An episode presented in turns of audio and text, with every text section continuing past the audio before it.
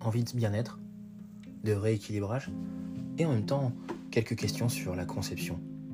La conception du monde, la conception des produits et des services qui nous entourent.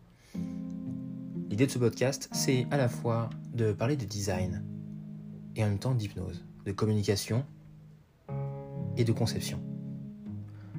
On va pouvoir aborder des sujets qui touchent à l'être et aux êtres et se poser des questions pour éventuellement trouver des réponses à l'intérieur de vous.